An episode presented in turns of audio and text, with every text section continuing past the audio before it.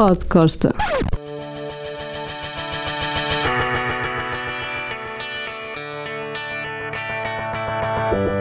Ao longo da minha vida de repórter e de profissional tenho tido a oportunidade de viajar e quando faço procuro hum, locais ou spots que sejam interessantes para uh, reportar.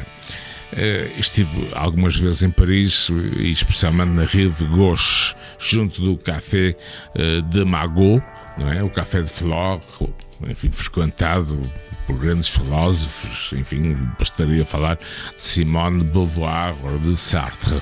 Pois bem, ali perto vivia uma personagem que é, é um filósofo atual e muito, muito ativo. Sabem que eh, na televisão francesa há programas parecidos com os nossos de futebol. A diferença é que uh, a barulheira e a discussão é sobre filosofia, não é sobre bola. Portanto, há aqui uma ligeira alteração. Pois bem, numa sexta à noite eu tinha visto essa personagem em conversa com outros filósofos e na manhã de sábado seguinte estava ali, nessa zona, eh, numa livraria chamada L'Écume des Pages.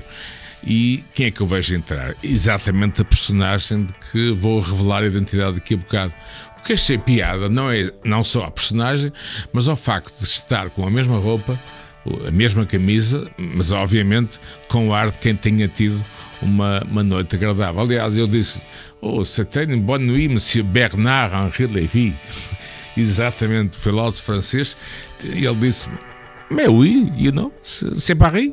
Exatamente. Como estão a ver, os filósofos em França são verdadeiras rockstars. Uma viagem diferente, se calhar, do que estão habituados nos podcostas Bernard Henri Lévy e posso prometer-vos que o próximo podcast vai acontecer no mesmo sítio, mas agora com um figurão da moda.